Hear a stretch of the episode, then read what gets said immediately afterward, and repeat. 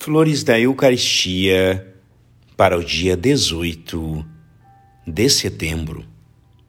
Ide a Nosso Senhor tal como sois, que a vossa meditação seja natural, a fim de alcançar bom êxito e evitar a rotina ou a aridez do espírito e do coração.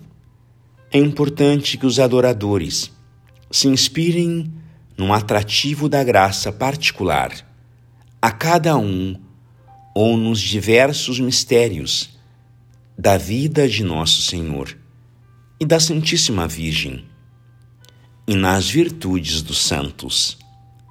Poderão assim honrar e glorificar o Deus da Eucaristia pelas virtudes de sua vida mortal, bem como pelas virtudes dos bem-aventurados, dos quais ele foi a graça e o fim, e é hoje a coroa de glória.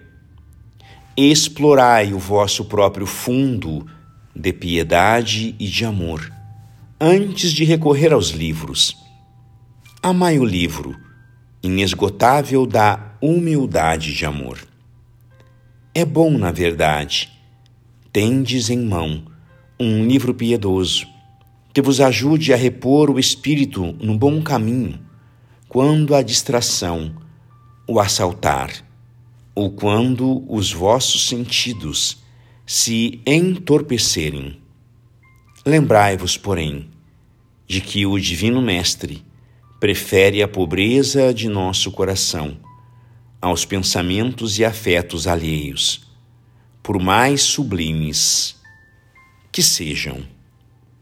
Graças e louvores sejam dadas a todo momento ao Santíssimo e Diviníssimo Sacramento. O Senhor esteja convosco, Ele está no meio de nós. Por intercessão do coração imaculado de Maria, abençoe-vos o Deus Todo-Poderoso, Pai e Filho e Espírito Santo. Amém.